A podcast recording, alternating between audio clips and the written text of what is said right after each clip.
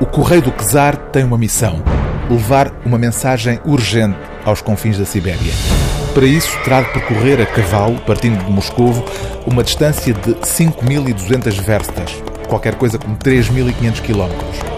O telegrama do Czar tem de chegar a tempo de impedir um ato de traição e o triunfo da revolta dos tártaros. Miguel Strogoff, o correio do Czar, tem de se infiltrar nas linhas inimigas de maneira a não ser descoberto. Adota para isso um disfarce. Faz-se passar por comerciante. Mas não resiste a tentar visitar a mãe pelo caminho e cai nas mãos dos revoltosos.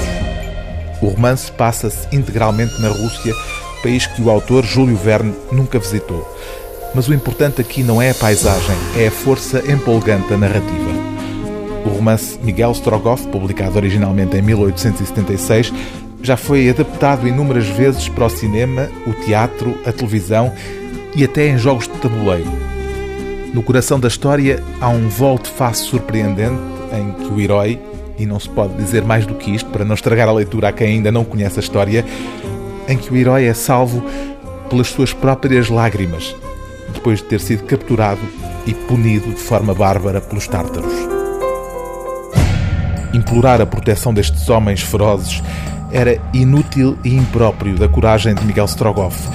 Nem por momentos pensou em tal.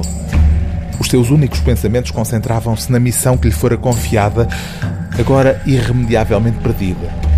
Na desventurada mãe e na formosa Nádia, entes queridos que nunca mais tornaria a ver. Contudo, não denunciou sequer a impressão dolorosa e profunda que tão cruéis e pungentes recordações lhe salvavam.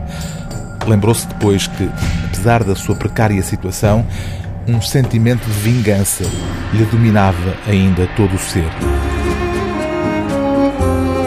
O livro do dia TSF é Miguel Strogoff, de Júlio Verne, tradução de Pedro Vidoeira, ilustrações de Jules Ferrat, edição é Primatur.